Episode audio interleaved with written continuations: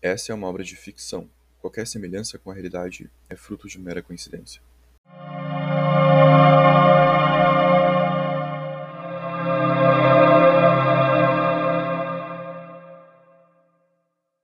Olá. Eu espero que eu ainda tenha um espaço na tua cabeça. Então, no começo da festa foi bem tranquilo até. A gente chegou antes para conseguir arrumar as coisas. A gente ia trabalhar num lugar bem tranquilo. O cara tinha um bar logo na entrada da casa dele. Várias bebidas, tinha fogão, geladeira. Era um lugar bem gostoso de trabalhar. Como eu reconheci ele, eu resolvi que eu tentaria conversar um pouco para conhecer aquele sujeito. Seu Ivair. Conversando com ele, em pouco tempo eu descobri que ele era empresário. E uma das indústrias que ele era sócio era que meu pai trabalhou durante muito tempo. Ele foi um dos inocentados quando meu pai procurou na justiça um direito à indenização. Mas além disso, ele me falou que era divorciado, tinha dois filhos que estavam com a ex-esposa. E realmente ficou por ali conversando um bom tempo até que chegou um amigo dele. E ele foi me apresentar esse amigo dizendo que a festa estava acontecendo por causa dele. Ele estava de volta do Rio de Janeiro, finalmente. E ele trouxe um vidro de conserva de palmito jussara claramente ilegalizado. E quando eu questionei sobre isso, falei que eu sou biólogo, o Ivair achou sensacional, ele adorava biologia e natureza. Ele me disse que adorava de todo o coração o meio ambiente. Sabe, querido, as pessoas têm uma visão folclórica do coração muito interessante. Geralmente associam com o lugar das emoções, que a gente sente as coisas no coração.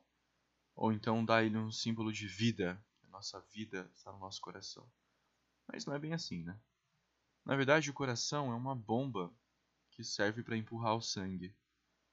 O sangue sai pelas nossas artérias, vão aos capilares e voltam pelas veias.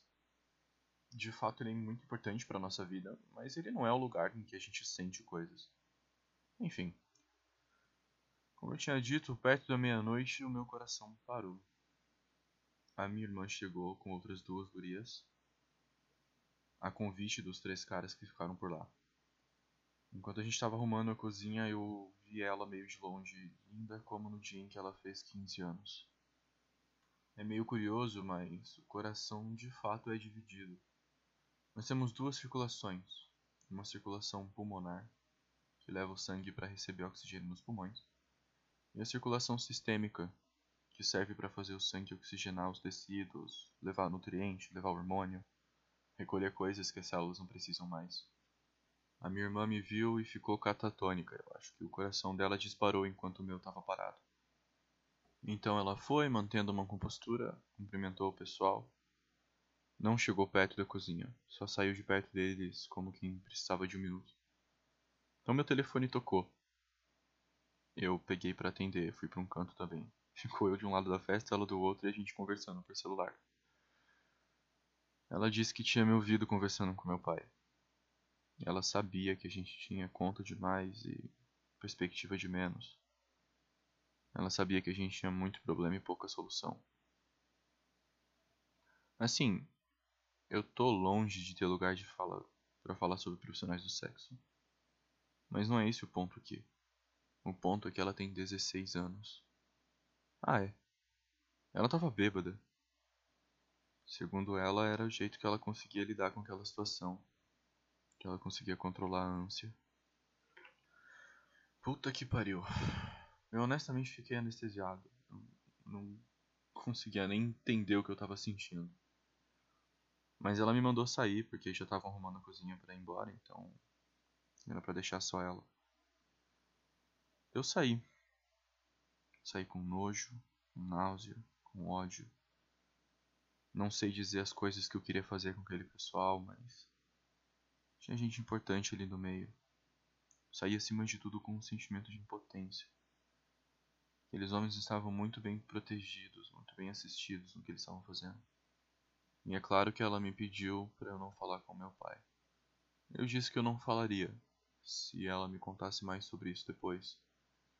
Na hora eu imaginei que eu conseguiria conversar com ela, mas não sei, foi bem assim. Bom, antes de ir, o seu pai me chamou e falou que gostou muito de mim. E me fez um convite para voltar lá na semana seguinte, porque os filhos dele estariam por lá. Queria que eu cozinhasse para eles. Eu não confirmei nem nada, só fui embora, honestamente. enquanto a minha irmã estava teoricamente dormindo na casa da amiga dela. Deixa eu te fazer uma pergunta. Você faz o teu coração bater? Você consegue definir que momento que ele vai bater, com que ritmo que ele vai pulsar? Na verdade, a gente não tem muito controle sobre isso. Isso acontece porque o movimento do coração, na verdade, parte de um estímulo de uma região chamada de nódulo sinoatrial, ou marca-passo. É uma região que consegue gerar um potencial de ação espontâneo e propagar isso para todo o coração. Então, de certa forma, não se controla o coração. E mais uma semana se passou, vi mais gente mexendo no lixo, vi mais gente estressada, senti mais estresse. Menos comida em casa, porém com um tanto a mais que minha irmã conseguiu comprar. Mais posts no Facebook alertando sobre a crise ambiental. Deixa eu abrir um parênteses aqui, como é chato viver uma rotina às vezes, né? Parece que a gente fica vendo sempre as mesmas coisas todos os dias. Enfim. Eu também tinha na minha cabeça a imagem da minha irmã beijando aquele cara. Fiquei remoendo tudo aquilo que estava acontecendo. Eu achei que eu ia conseguir conversar com ela sobre aquilo, mas eu não conseguia. De fato, eu não conseguia pensar na ideia de que a gente só estava tendo comida em casa por causa daquela situação. E é curioso, cara. Na maioria das vezes, as pessoas que mais precisam de ajuda são as pessoas que menos recebem ajuda.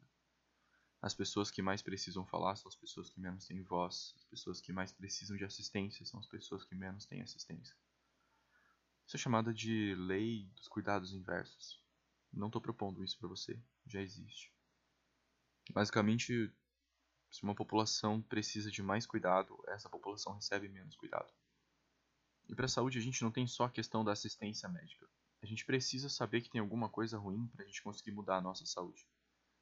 A gente precisa saber que tem algo de errado para fazer algo sobre. Isso não fica só no nível individual.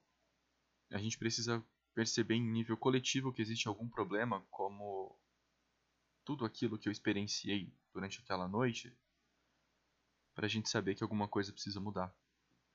E isso é muito nítido no nosso sistema circulatório. Mas para não ficar só falando do problema social que eu estava vendo na minha frente naquele momento, eu também queria falar sobre um problema que a gente vê no sistema circulatório. Problemas relacionados com a saúde do nosso sistema circulatório está entre as maiores causas de morte no Brasil ou no mundo. E geralmente as pessoas tendem a culpar maus hábitos por isso, mas vamos ser honestos. Vamos parar de ser tão pragmático e olhar um pouco antes do problema? Veja bem, se as pessoas não têm as condições de comprar umas comidas de qualidade, que eu falei para você lá no primeiro episódio depois do prólogo, dificilmente ela vai ter uma alimentação adequada e dificilmente ela vai sair dessa sem problemas de pressão arterial ou sem aterosclerose. E se você não sabe o que é aterosclerose, vai procurar. Além disso, por conta desse tipo de estresse sobre o sistema circulatório, essas pessoas também tendem a sofrer mais com acidentes vasculares. E adivinha só, quem mais sofre isso são pessoas pobres. Aí essas pessoas pobres, para ajudar, vivem em um ambiente inadequado e sem incentivo para fazer atividade física. Então essas pessoas não têm o hábito de fazer uma atividade física para ajudar na circulação. Então elas estão em um ambiente propício a ter problema sob uma alimentação propício a dar problema. Mas a gente poderia diagnosticar esses problemas se a medicina chegasse em todo mundo e se tivesse infraestrutura suficiente para fazer esse diagnóstico ou pelo menos a informação de que as pessoas deviam estar procurando esse diagnóstico. Quando as pessoas conseguem esse tratamento ainda, e esse é um agravante de relevância no Brasil, mas essas pessoas ainda, quando conseguem o diagnóstico, às vezes não têm acesso a remédio para ter o tratamento. Ou seja, tem gente perdendo anos de vida simplesmente porque nem sabe direito como que cuida da própria saúde. Para falar bem a verdade, uma boa parte das pessoas não sabem que esses problemas existem até ser tarde demais. E quem mais precisa de ajuda, de informação e de assistência é quem menos recebe. Isso é a lei dos cuidados inversos. Fala sério, é novidade para você que alimentação errada pode causar problema de pressão? Que a falta de atividade física pode levar a problemas e risco de infarto? Fala sério, cara, não é novidade nenhuma. Então eu volto a indagar. Por que não se fala sobre isso? Por que, que a gente não fala sobre essas coisas terem um fator ambiental como causa? Por que, que a gente normalizou que tem gente morrendo por causa de problema circulatório e tudo bem, é sobre isso. E mais importante, por que, que a gente normalizou que a culpa é dos hábitos do indivíduo? Por que, que a gente não começou a procurar causas ambientais para isso, para a gente poder se organizar e combater essas causas ambientais? Mais uma vez, eu não quero que você pense como eu penso. Eu quero que você se pergunte por que, que você pensa dessa forma. E se a forma com que você pensa está correta. Eu eventualmente aceitei o trabalho. Ia lá no sábado. Na sexta-feira, no meu trabalho fixo, eu fui saindo um pouco mais tarde. Para título de informação, como eu já deixei escapar por aqui, eu sou biólogo. Na época eu estava trabalhando em um laboratório e eu trabalhava com Clostridium botulinum, uma bactéria que produz uma toxina botulínica. Tem uma certa aplicação estética, talvez você tenha ouvido falar. E no fim do meu expediente eu peguei um vial, um frasco, contendo aquela toxina. E eu levei para casa do seu Ivair no sábado. Foi legal ficar lá com eles. O seu Ivair tem dois filhos muito simpáticos, um de 13 e um de 19. E eu fiz uma degustação de mini hambúrguer para eles. E servi uns drinks pro mais velho e pro seu Ivair enquanto eles estavam assistindo um jogo de futebol. Foi bem legal. Até que no final da noite, depois de eu já ter sugerido como o palmito de Jussara ficava gostoso feito num forno ou numa salada, era hora de arrumar a cozinha. Nessa hora eles estavam bem ocupados com o jogo, então eu abri o frasco, despejei uma boa quantidade de toxina, fechei, guardei de volta e fui embora. A toxina botulínica atua no organismo cortando a comunicação do sistema nervoso com os músculos. Isso significa os músculos da respiração param de funcionar. E esse tipo de paralisia é fatal. Então, Lembra que eu falei para você sobre os nutrientes que a gente absorve durante nossa digestão? A corrente sanguínea carrega eles do intestino para o resto do corpo. Sejam nutrientes, sejam toxinas. A circulação pulmonar faz o sangue passar nos capilares perto dos alvéolos pulmonares. Ali eles devem receber oxigênio. Só que se não tiver circulação pulmonar, não tem oxigenação do sangue. E isso costuma ser fatal.